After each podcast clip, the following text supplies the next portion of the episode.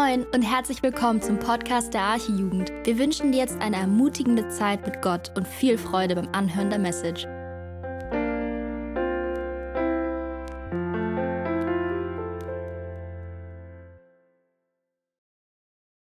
Ich freue mich, euch zu sehen. Ich bin André und darf heute zu euch predigen.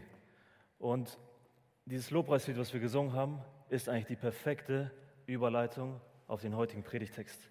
Wir haben gesungen, wie es da steht, lasst uns sehen die Herrlichkeit des Christus. Und das ist Ziel meiner Predigt. Wir wollen oder ich predige, damit wir die Herrlichkeit des Christus sehen. Und danach, damit jedes Herz bekenne, er ist Herr. Wir wollen anfangen, ein Leben zu leben, welches den Herrn Jesus Christus bekennt.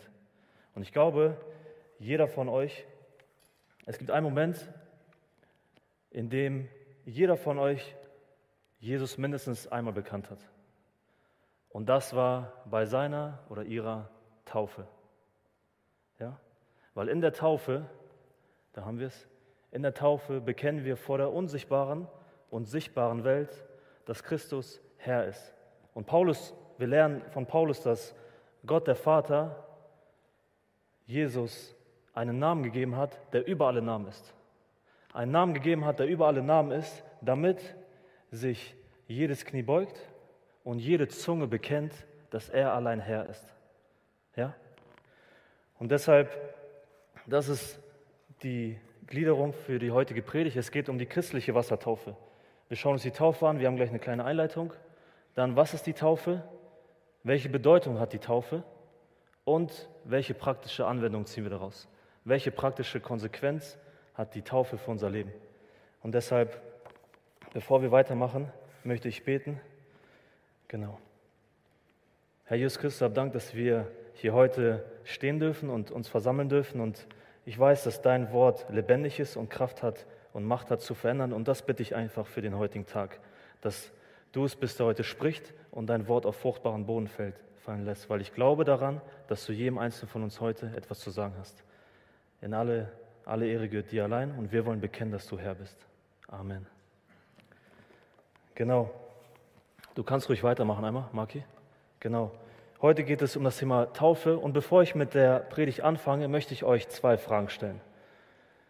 Die erste lautet, wer von euch würde sagen, dass er an Jesus als seinen persönlichen Retter und Herrn glaubt und sich deshalb als Christen bezeichnen würde? Wer von euch glaubt? Einmal die Hand heben. Sehr gut. Was wir jetzt machen ist, ihr haltet die Hand oben. Hey, hey, ihr seid noch jung. Haltet mal die Hand oben. Wir machen jetzt die Augen zu. Und dann frage ich euch, wer von euch ist getauft? Und diejenigen dürfen die Hand runternehmen. Diejenigen, die den Schritt der Taufe gegangen sind, dürfen die Hand runternehmen. Danke. Jetzt nehmen die anderen ihre Hand runter und alle machen wieder die Augen auf. Danke für eure Ehrlichkeit. Und ich glaube, dass Gott jedem Einzelnen von euch heute irgendwas zu sagen hat. Weil hier sitzen Leute, die sind bereits gläubig und sind bereits getauft. Die möchte ich daran erinnern, was wir damals in der Taufe bezeugt haben und bekannt haben und welche Verantwortung wir haben. Dann gibt es hier welche, die glauben, aber noch nicht getauft sind. Euch möchte ich heute die Bedeutung und Wichtigkeit der Taufe erklären. Und dann gibt es Leute, die nicht glauben die vielleicht auch zuschauen und nicht glauben, denen möchte ich einfach nur zurufen, höre heute auf das Wort Gottes, weil die Bibel sagt, wer Ohren hat zu hören, der höre. Genau. Also ich möchte euch ermutigen und erinnern heute. Und auch wenn die meisten von uns getauft sind, bitte ich euch nicht abzuschalten. Weil wir müssen einiges heute verstehen, was die Taufe bedeutet und welche Wichtigkeit sie hat. Weil nur weil wir getauft sind, heißt es nicht, dass wir errettet sind. Die Bibel lehrt uns, dass es gut ist, sich zu taufen, aber die Taufe ist nicht heilsentscheidend. Werde ich durch die Taufe gerettet? Nein. Empfange ich durch die Taufe ewiges Leben? Nein. Wir werden durch das allein gerettet, was Jesus am Kreuz für uns getan hat. Allein durch das, was Jesus am Kreuz für dich und mich getan hat, werden wir errettet, wenn wir daran glauben. Und entweder glaubst du daran oder du glaubst nicht daran. Und deshalb ist es auch Jesus, der die Frage in Lukas 18, Vers 8 stellt, wird der Menschensohn, wenn er wiederkommt, auf der Erde Glauben finden? Wenn Jesus heute zuschaut, und ich glaube, dass er hier ist, weil wo zwei oder drei sich in seinem Namen versammeln, da ist er mitten unter uns. Wenn heute Jesus in dein Herz schaut, wird er Glauben finden. Darauf kommt es an. Jesus sucht keine Menschen, die Mitglieder einer Gemeinde sind. Jesus sucht auch keine Menschen, die Mitglied in einem Hauskreis sind oder sich getauft haben. Das ist alles schön und gut. Aber was vor Gott zählt, ist der Glaube. Auf den Glauben kommt es an. Und deshalb ist es auch Paulus, der in Hebräer 11 sagt, ohne Glauben aber ist es unmöglich, Gott wohl zu gefallen. Denn wer zu Gott kommt, muss glauben. Römer 10. Denn wenn du mit deinem Mund Jesus als Herrn bekennst und in deinem Herzen glaubst, dass Gott ihn aus den Toten auferweckt hat, dann wirst du gerettet. Epheser 2,8. Denn aus Gnade allein durch Glauben seid ihr errettet. Nur weil ich getauft bin, rettet mich das nicht. Überleg mal, als der Verbrecher neben Jesus am Kreuz hing und zu ihm sprach, Herr, gedenke doch an mich, wenn du in deine Königsherrschaft kommst. Was hat Jesus gesagt? Jesus hat nicht gesagt, ey, gut, geh dich erstmal taufen lassen. Nein. Jesus hat gesagt, wahrlich, wahrlich, ich sage dir, noch heute wirst du mit mir im Paradies sein. Du kannst die äh, Dings ausmachen. Danke, Maki. Oder als Jesus seinen Dienst begonnen hat, die ersten Worte, die er sprach, die Zeit ist erfüllt, das Reich Gottes ist nahe, tut Buße und glaubt an das Evangelium.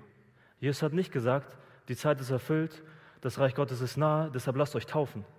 Nein. Warum sich dann überhaupt taufen lassen?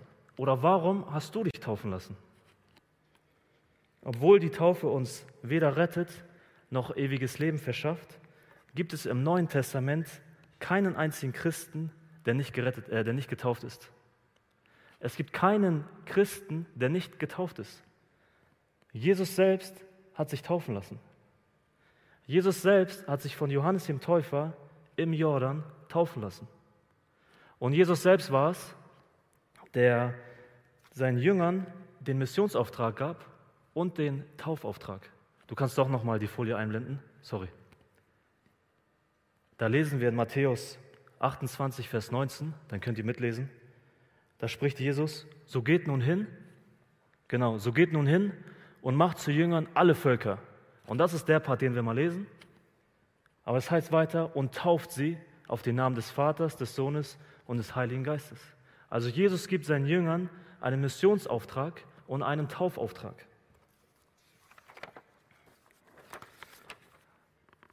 So, was ist aber nun die Taufe?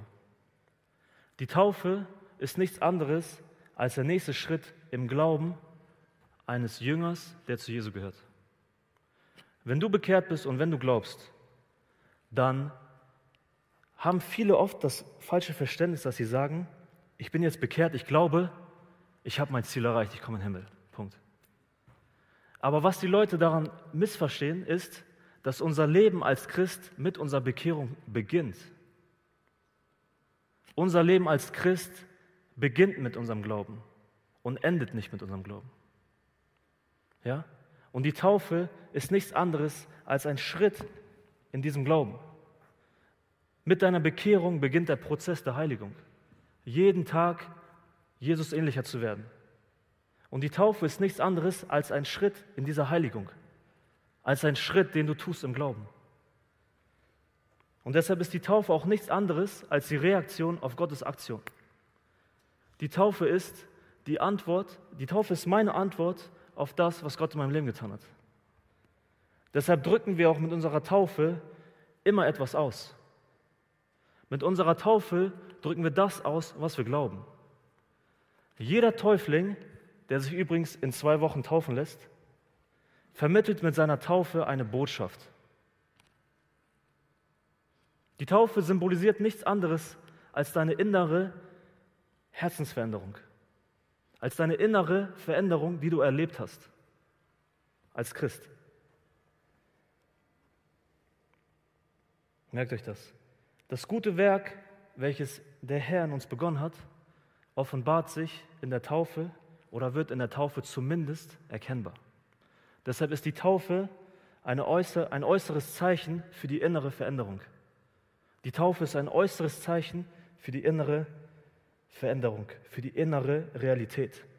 Und jetzt wird es ein bisschen, ähm, bisschen lehrreich.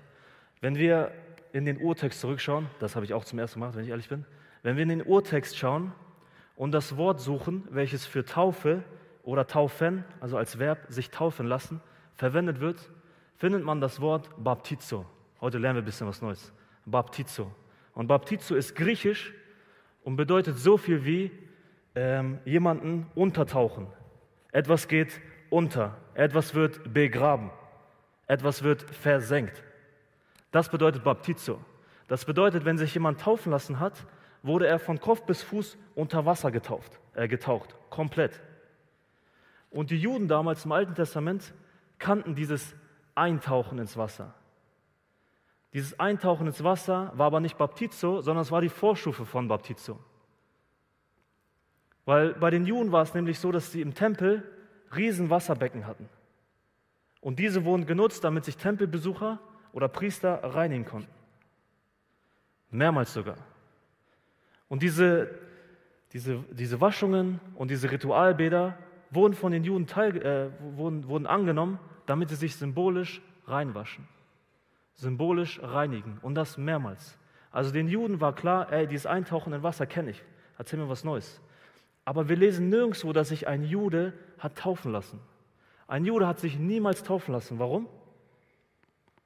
Weil er durch Geburt zu Gottes Volk gehörte. Damals waren es eher die Heiden, also die Nichtjuden, die sich haben taufen lassen im Alten Testament. Weil wenn ein Nichtjude, ein Neubekehrter, sich zum Judentum, äh, zum Judentum rübergehen wollte, dann hat er sich taufen lassen und mit der Taufe bezeugt, dass er sich von seiner alten Religion ablöst und distanziert und sich zu der neuen Religion Gemeinschaft bekennt. Diese, diejenigen haben sich taufen lassen. Ein Jude hat sich deshalb niemals taufen lassen. Und jetzt lesen wir im Neuen Testament, dort begegnet uns in, in allen vier Evangelien Johannes der Täufer. Was hat Johannes der Täufer gemacht? Er hat Leute getauft, klar. Er hat die Leute zur Buße aufgerufen. Johannes der Täufer war, wurde von Gott berufen, um den Weg für Jesus zu bereiten. Und deshalb lesen wir auch in Markus 1, 2 bis 3, wie geschrieben steht in den Propheten, siehe, ich sende meinen Boten vor deinem Angesicht her, der deinen Weg vor dir bereiten wird. Die Stimme eines Rufenden ertönt in der Wüste, bereitet den Weg des Herrn, macht seine Pfade eben. Und Johannes der Täufer war genau dieser Bote, der in der Wüste die rufende Stimme war, die rufende Stimme Gottes war. Und ganz Jerusalem versammelte sich in der Wüste, um die Botschaft des Johannes des Täufers zu hören.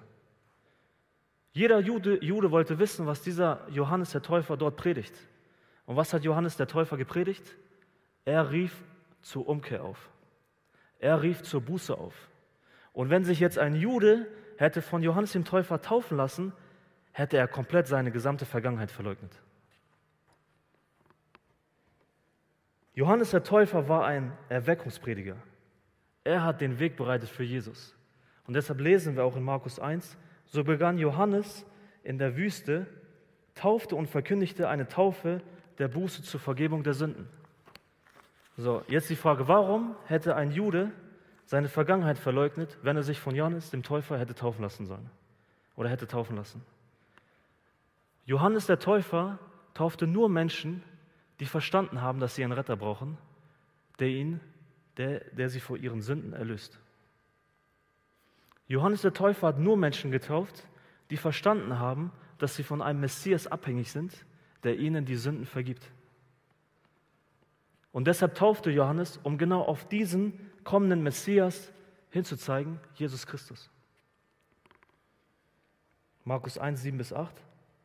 Und er, also Johannes, verkündete und sprach, es wird einer nach mir kommen, der stärker ist als ich. Und ich bin nicht würdig, ihm gebückt sein Schurim zu lösen.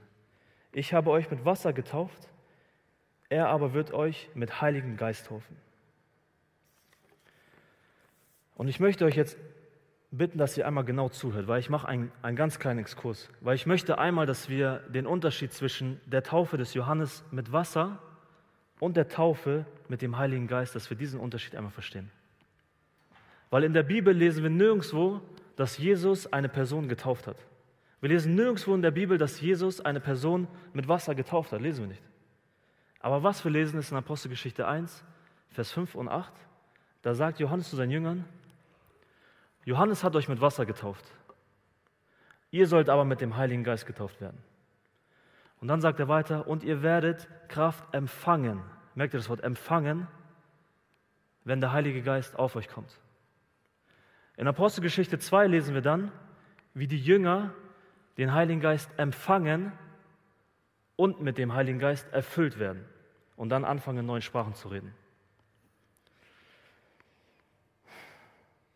Die Taufe mit dem Heiligen Geist, von der Jesus gesprochen hat, bezieht sich auf den Empfang des Heiligen Geistes, weil die Bibel ganz klar zwischen Empfang des Heiligen Geistes und Erfüllung mit dem Heiligen Geist unterscheidet.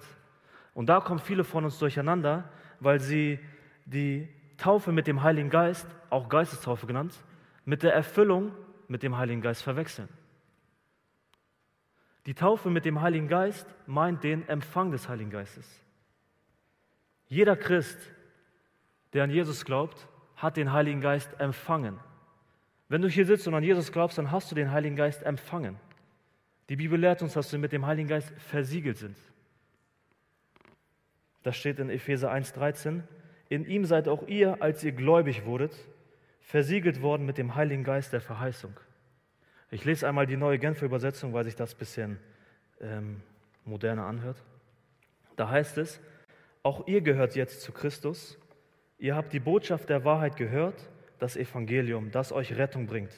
Und weil ihr diese Botschaft im Glauben angenommen habt, hat Gott euch, wie er es versprochen hat, durch Christus den Heiligen Geist gegeben. Jeder Christ, der an Jesus glaubt, hat den Heiligen Geist von Gott gegeben bekommen. Jeder Christ hat den Heiligen Geist mit seinem Glauben empfangen. Und wenn Jesus nun von der Taufe mit Heiligem Geist spricht, dann meint er damit den Empfang des Heiligen Geistes und nicht die Erfüllung mit dem Heiligen Geist. Der Empfang des Heiligen Geistes ist etwas, ist ein einmaliges Geschehen. Genauso wie jeder, der gläubig ist, die Sohnschaft empfangen hat. Das ist ein einmaliges Geschehen. Die Erfüllung mit dem Heiligen Geist ist ein fortlaufender Prozess. Und wir lesen auch in der Bibel, dass, dass wir mit dem Heiligen Geist erfüllt werden sollen. Wir lesen an vielen Stellen, dass wir mit der Erfüllung des Heiligen Geistes, dass wir uns danach streben sollen. Deshalb sagt auch Paulus in Epheser 5, werdet voll Geistes. 1. Korinther 14, bemüht euch und seid eifrig um die Geistesgaben. Und wie jetzt so ein Leben in der Erfüllung mit dem Heiligen Geist aussieht oder welche Geistesgaben für jeden Christen bestimmt sind, weiß ich nicht. Denn, denn, der, Teil, denn der Geist teilt so zu, wie er will. Aber das ist alles für sich. Die Erfüllung mit dem Heiligen Geist ist ein eigenes Thema für sich und auch ein spannendes Thema. Aber darauf möchte ich nicht näher eingehen jetzt. Ich wollte nur, dass wir einmal verstehen den Unterschied zwischen Empfang des Heiligen Geistes und die Erfüllung mit dem Heiligen Geist. Ja? So. Wenn wir in der Apostelgeschichte schon sind, bleiben wir auch dort, weil sich ja trotzdem die Frage stellt, wer hat sich denn nun taufen lassen? Und in Apostelgeschichte, in der Apostelgeschichte lesen wir, dass die Jünger Jesu viele Menschen getauft haben. Und Petrus war es auch, der sowohl zu Juden als auch Heiden gepredigt hat. Also er hat zu Juden gepredigt und zu Nichtjuden. Und in Apostelgeschichte 2 lesen wir, dass Petrus das Evangelium von Jesus Juden verkündigt. Er predigt das Evangelium zu Juden. Das hört zu, Apostelgeschichte 2, 38. Da sprach Jesus zu ihnen, also zu den Juden, tut Buße und jeder von euch lasse sich taufen auf den Namen Jesu Christi zur Vergebung der Sünden, so werdet ihr die Gabe oder das Geschenk des Heiligen Geistes empfangen. Hier heißt es, tut Buße, glaubt und dann lasst euch taufen und dann werdet ihr den Heiligen Geist empfangen. Das ist bei den Juden. Dann spricht aber Paulus weiter in Vers 41, diejenigen, die nun bereitwillig sein Wort aufnahmen, ließen sich taufen. Und die Gemeinde wuchs an diesen Tagen um etwa 3000 Personen. Hier lesen wir die Entstehung der ersten Gemeinde Jesu Christi. 3000 Gläubige, die sich taufen lassen haben.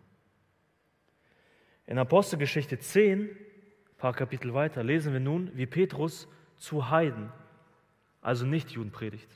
Wie er den Nichtjuden, also Heiden, das Evangelium verkündigt. Und dort heißt es, während Petrus noch diese Worte redete, also das Evangelium predigte, fiel der Heilige Geist auf alle, die das Wort hörten. Und alle Gläubigen jüdischer Herkunft, die mit Petrus gekommen waren, gerieten außer sich vor Staunen, dass das Geschenk des Heiligen Geistes auch über die Heiden ausgegossen wurde. Denn sie hörten sie auch in Sprachen reden und Gott hochpreisen. Da ergriff Petrus das Wort, kann auch jemand diesen das Wasser verwehren, also die Taufe, dass sie nicht getauft werden sollten, die den Heiligen Geist empfangen haben, genau wie wir? Da befahl er, dass sie getauft würden. Hier lesen wir, tut Buße, mit dem Glauben empfangen sie den Heiligen Geist und lassen sich dann taufen. Und unabhängig jetzt davon, wann der Empfang des Heiligen Geistes stattgefunden hat, lernen wir, dass sich diejenigen haben taufen lassen, die geglaubt haben. In beiden Fällen haben sich diejenigen taufen lassen, die geglaubt haben. Die im Glauben Jesus als ihren persönlichen Herrn und Retter angenommen haben. Nicht Taufe und dann Glauben, sondern Glaube und dann Taufe. Wenn du glaubst, wenn du an Jesus glaubst, dann kannst du, darfst du und solltest du dich taufen lassen.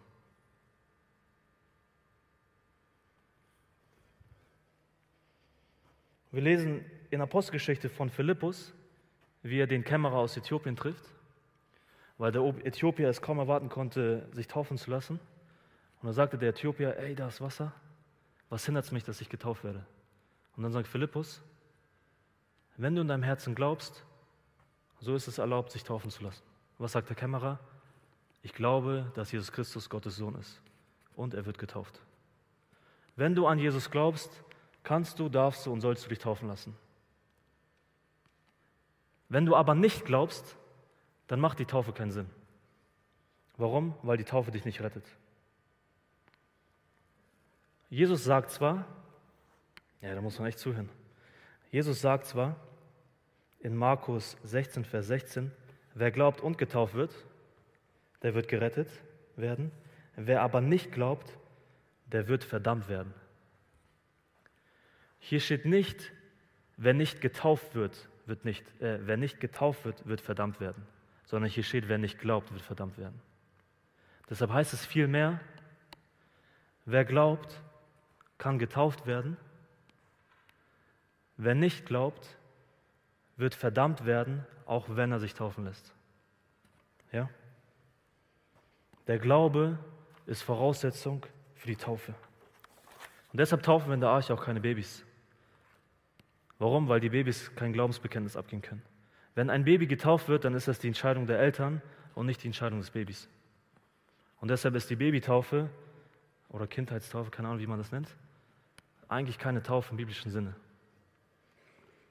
Weil die Taufe ein Glaubensbekenntnis dafür ist, dass der Täufling Jesus als seinen persönlichen Herrn und Retter angenommen hat. Warum sich dann taufen lassen? Warum sich dann taufen lassen? Was jetzt spannend ist, Jesus hat sich auch taufen lassen. Und Johannes der Täufer war es ja eigentlich, der eine Taufe der Buße zur Vergebung der Sünden gepredigt hat. Jetzt könnten die einen oder anderen sagen, ja, okay, also ist Jesus doch ein Sünder gewesen, hat er doch gesündigt. Nein. Nein. Jesus blieb sündlos. Jesus war sündlos und starb für eine sündhafte Welt. So rum. Obwohl Jesus ohne Sünde war, kam er zu Johannes, um sich trotzdem taufen zu lassen. Und dann lesen wir in Matthäus 3. Johannes aber wehrte ihm, also Jesus, und sprach, ich habe, ich habe es vielmehr nötig, von dir getauft zu werden. Und du, Jesus, kommst zu mir? Jesus aber antwortete und sprach zu ihm, lass es jetzt so geschehen. Denn so gebührt es uns, alle Gerechtigkeit zu erfüllen. Da gab Johannes ihm nach. Jesus hat sich nicht taufen lassen, weil er gesündigt hat, sondern um sich mit Sündern zu identifizieren. Jesus war sündlos. Jesus starb sündlos für eine sündhafte Welt. 2. Korinther 5, 21. Denn er hat den, der von keiner Sünde wusste, für uns zur Sünde gemacht. Warum? Damit wir durch ihn zur Gerechtigkeit Gottes würden. Und das Spannende ist, Jesus, Jesus hätte sich nicht taufen lassen müssen. Jesus hätte es, hat es null nötig, sich taufen zu lassen. Jesus war Gottes Sohn. Jesus ist derjenige, von dem wir hören, er ist der Weg, die Wahrheit und das Leben. Er ist der Herr aller Herren. Er ist König aller Könige. Er ist die zweite Person der Dreieinigkeit. Er hätte sich nicht taufen lassen müssen. Und doch lässt er sich taufen, um sich mit dir und mir zu identifizieren, um sich auf die Seite der Sünder zu stellen. Jesus ließ sich taufen als ein Vorbild für uns alle, weil Jesus niemals etwas von dir verlangt oder erwartet, was er vorher nicht selber getan hat. Niemals. Und deshalb, Jesus ließ sich taufen, um sich mit Sündern zu identifizieren. Er bekannte sich zu den Sündern. Und als er dieses Bekenntnis abgelegt hat, sehen wir und lesen wir, dass sich auch Gott der Vater zu ihm bekannt hat.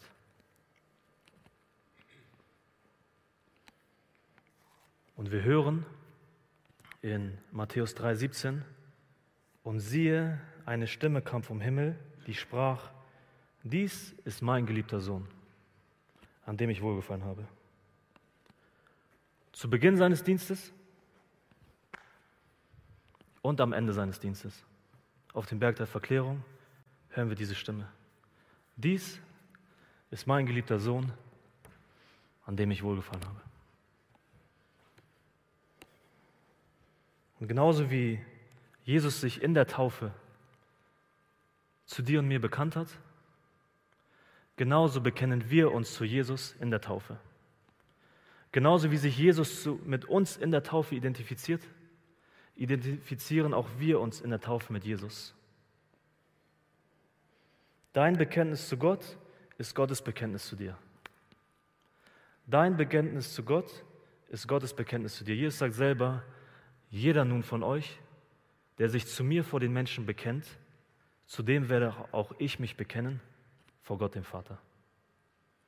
Dein Bekenntnis zu Gott ist Gottes Bekenntnis zu dir.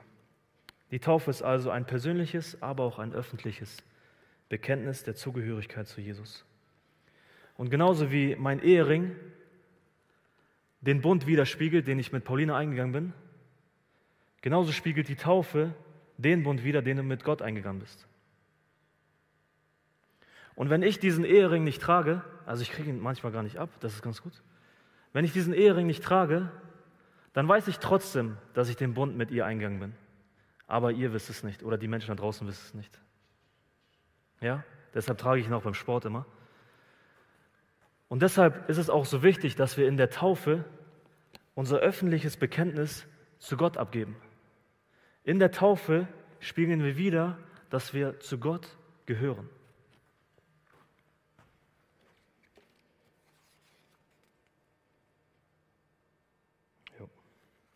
Welche weitere Bedeutung hat die Taufe? Wenn wir uns taufen lassen, dann zeigen wir, was mit Jesus passiert ist und was mit uns passiert ist. Weil Paulus schreibt in Römer 6, Vers 3, oder wisst ihr nicht, dass wir alle, die wir in Christus Jesus hineingetauft sind, in seinen Tod getauft sind? Wir sind also mit ihm begraben worden durch die Taufe in den Tod. Jesus war auf der Erde und erlebte den Tod. Jesus Christus ist am Kreuz für Sünder gestorben.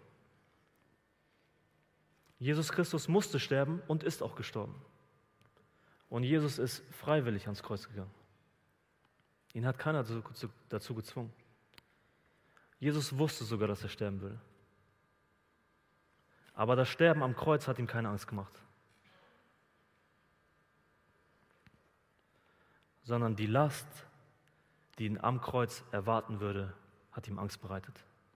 Deshalb hat er auch im Garten Gethsemane einen Tag vor Blut geschwitzt und zum Vater gebetet.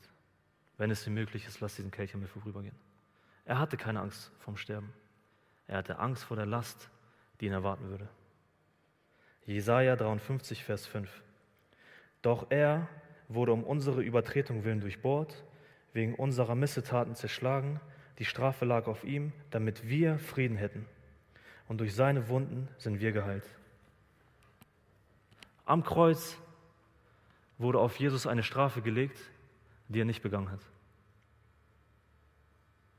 Am Kreuz wurde Jesus für etwas bestraft, was er nicht getan hat. Am Kreuz wurde Jesus die Lösung für ein Problem, welches er nicht verursacht hat. Am Kreuz stirbt Jesus für Sünder wie dich und mich.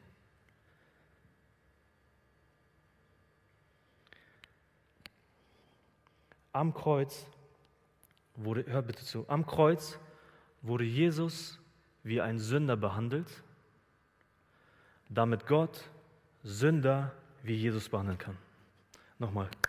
Am Kreuz wurde Jesus wie ein Sünder behandelt, damit Gott Sünder wie Jesus behandeln kann. Dass Gott dich, dass du dich Gottes geliebtes Kind nennen kannst, liegt daran, weil Gott seinen geliebten Sohn für dich sterben lassen hat. Überleg mal.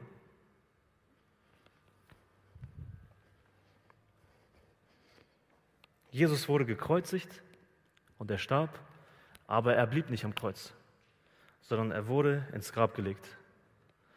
Und genauso wie Jesus ins Grab gelegt wurde, bezeugen auch wir in der Taufe, dass wir mit Jesus begraben worden sind. Deshalb ist eigentlich jede Taufe, wenn ich mich taufen lasse, dann erscheine ich, bildlich gesprochen, zu meiner eigenen Beerdigung. Jeder von euch, der getauft wurde, ist zu seiner eigenen Beerdigung erschienen. Warum?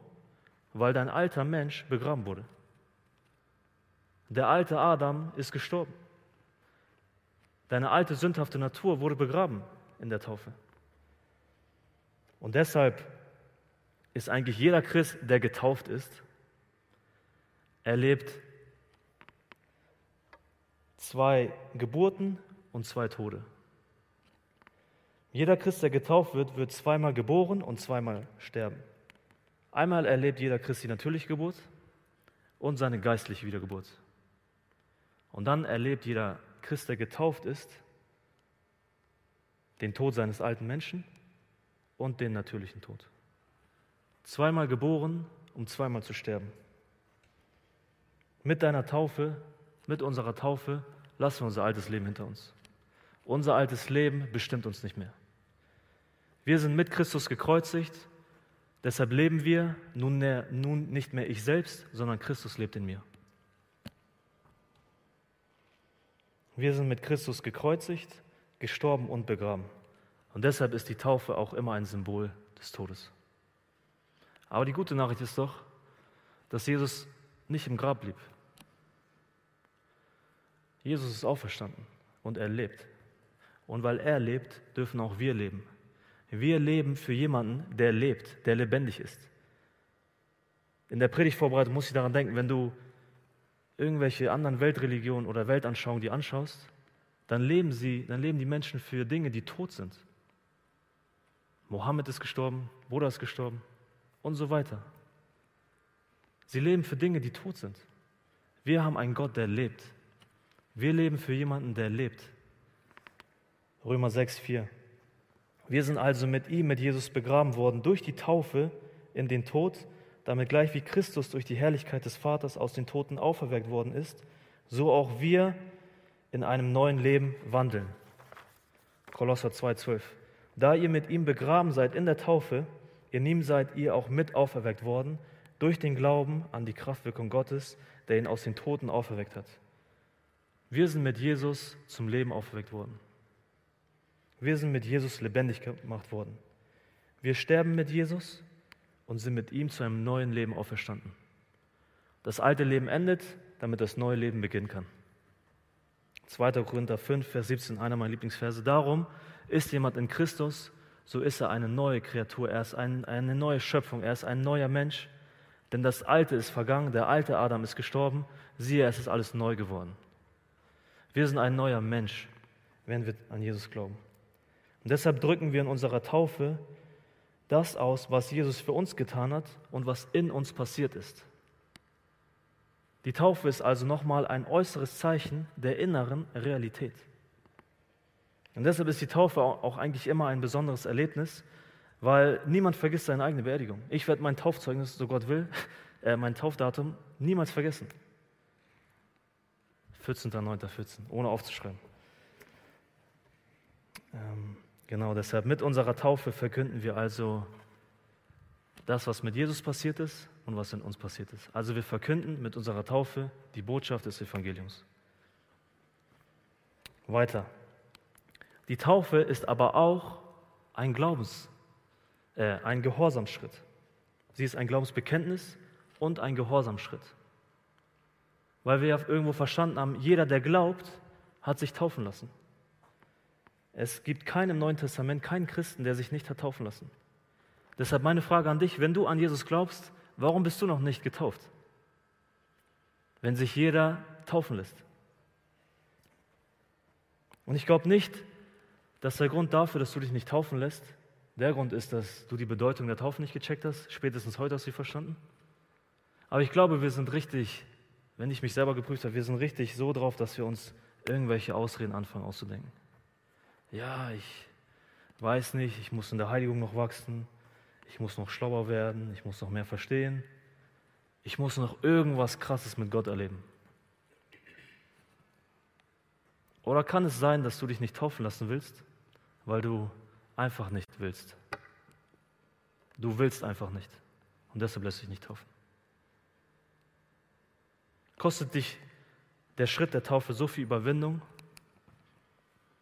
Weil was ich spannend fand, wenn wir in der Bibel lesen, dann stellen wir fest, sobald Gott etwas spricht, sobald Gott der Vater, Vater oder Jesus etwas sprechen, dann passiert es auch. Dann geschieht es auch. Dann wird es auch. Gott sagt zur Finsternis, es werde Licht und es wurde Licht.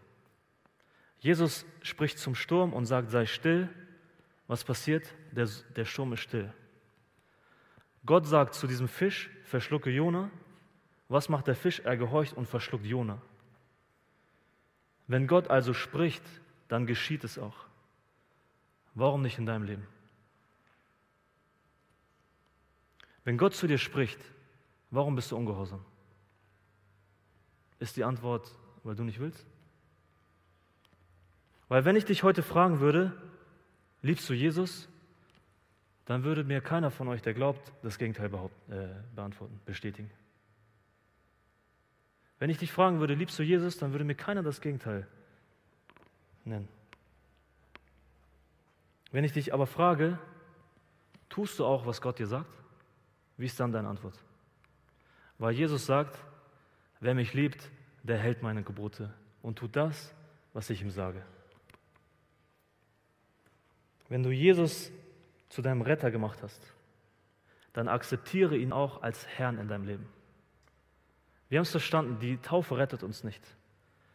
Aber die Taufe drückt unsere Bereitschaft, Gott gehorsam zu sein, wieder. Wenn wir uns taufen lassen, dann zeigen wir, dass wir Gott gehorsam sind. Darum werdet ihr sie an den Früchten erkennen. Dein Gehorsam spiegelt deine Beziehung zu Gott wieder. Jesus selber sagt in Lukas 6, 46, was sagt ihr zu mir, Herr, Herr, und tut nicht, was ich sage? Warum nennst du Gott deinen Herrn, aber tust nicht, was er dir sagt? Die Taufe rettet uns nicht, sondern spiegelt unsere Bereitschaft, Gott gehorsam zu sein wieder. Deshalb, wenn du an Jesus glaubst, dann geh den Gehorsamschritt und lass dich taufen. Du musst nicht unbedingt alles verstanden haben, um dich taufen zu lassen. Es gibt so viele Dinge, die ich noch nicht verstanden habe. Bin ich ehrlich. Aber was ich verstanden habe, ist, dass ich ein Sünder bin. Und Jesus für einen Sünder wie mich gestorben ist. Und mir deshalb vergeben wurde und ich deshalb gerecht vor Gott bin. Deshalb habe ich mich taufen lassen. Ja? Deshalb, wenn du glaubst, dann lass dich taufen. Aber mach die Taufe bitte nicht zur Zwecktaufe, um anderen zu gefallen, um irgendwelche Dienste ausführen zu können. Geh den Schritt der Taufe als Gehorsamschritt und als Glaubensbekenntnis. Wenn du glaubst, lass dich taufen. In der Apostelgeschichte haben wir gelesen, die Menschen, die zum Glauben gefunden sind, gefunden haben, haben sich direkt taufen lassen. Da gab es kein langes Überlegen.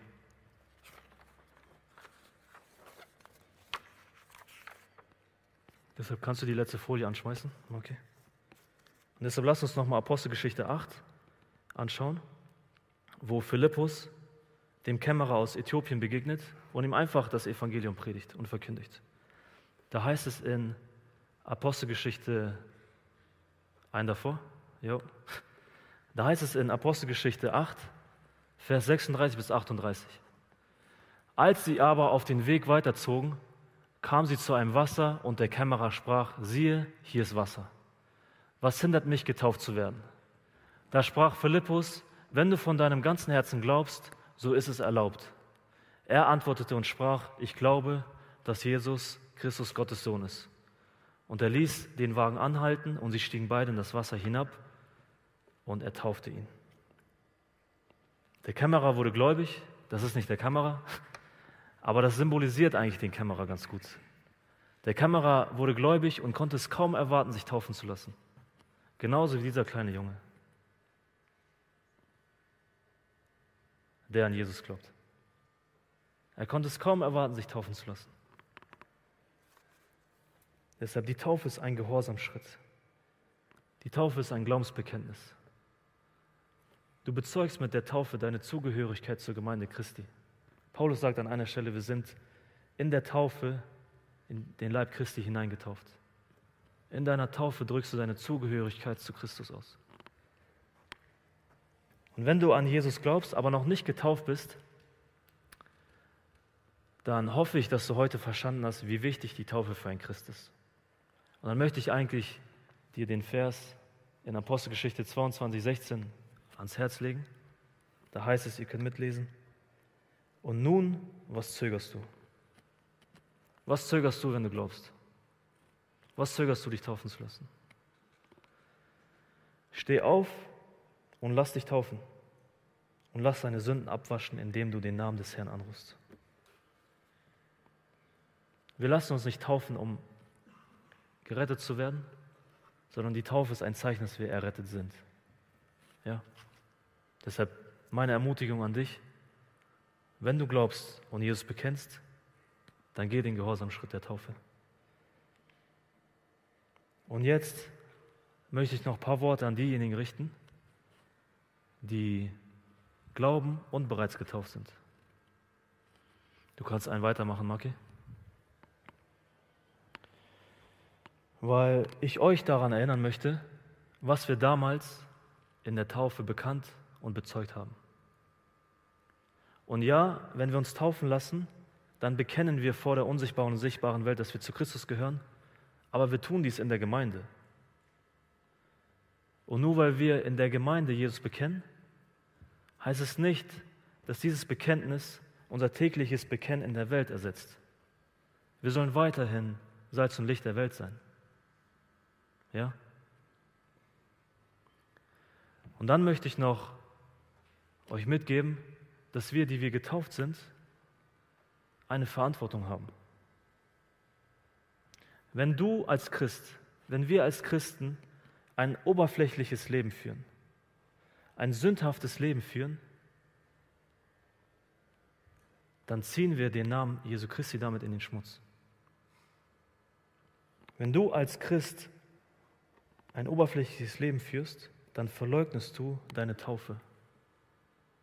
Und dann verleugnest du mit deinem sündhaften Verhalten, dass du zu Jesus gehörst. Ob du das hören willst oder nicht. Deshalb hör auf, das gilt auch mir.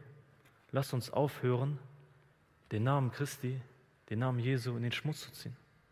Lasst uns aufhören mit diesem Doppelleben. Wir sind der Sünde gestorben.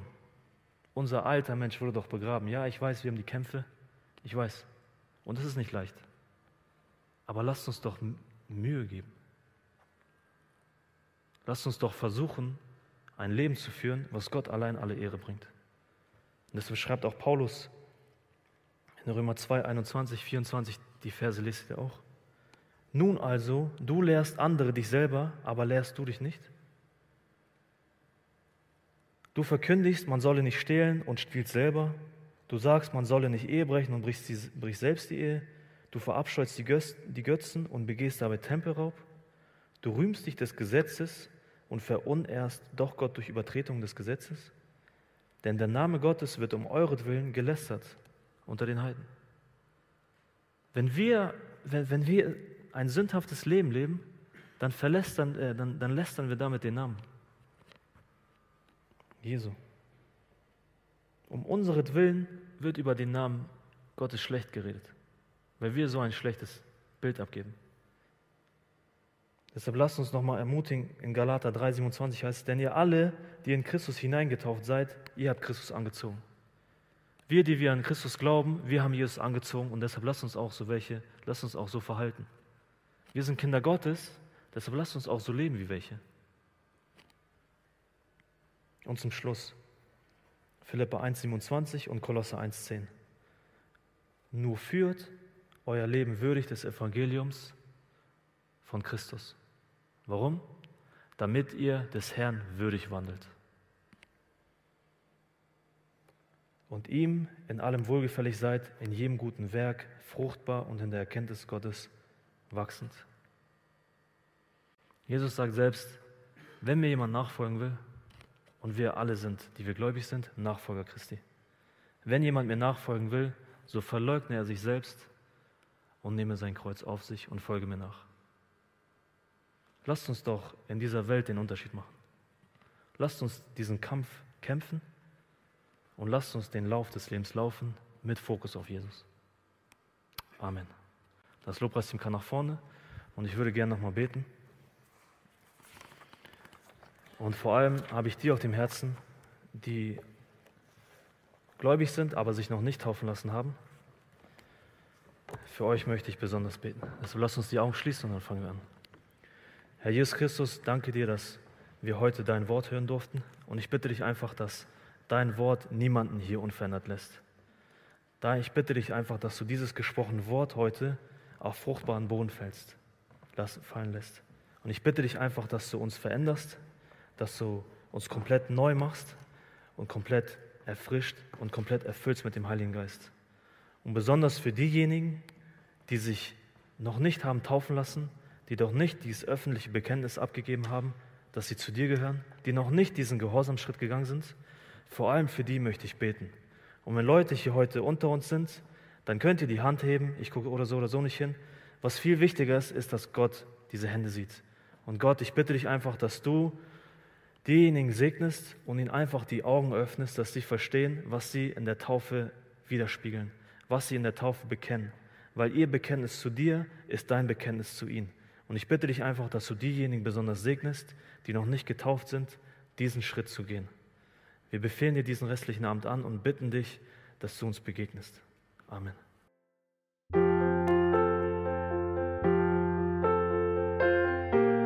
Wir freuen uns, dass du heute mit dabei warst. Wir als Archijugend sind fest davon überzeugt, dass Gott auch heute durch sein Wort spricht und hoffen, dass du ihn durch diese Predigt besser kennenlernen konntest. Weitere Beiträge von uns findest du auch auf unseren Social-Media-Kanälen oder unter archijugend.de. Bis dann, tschüss!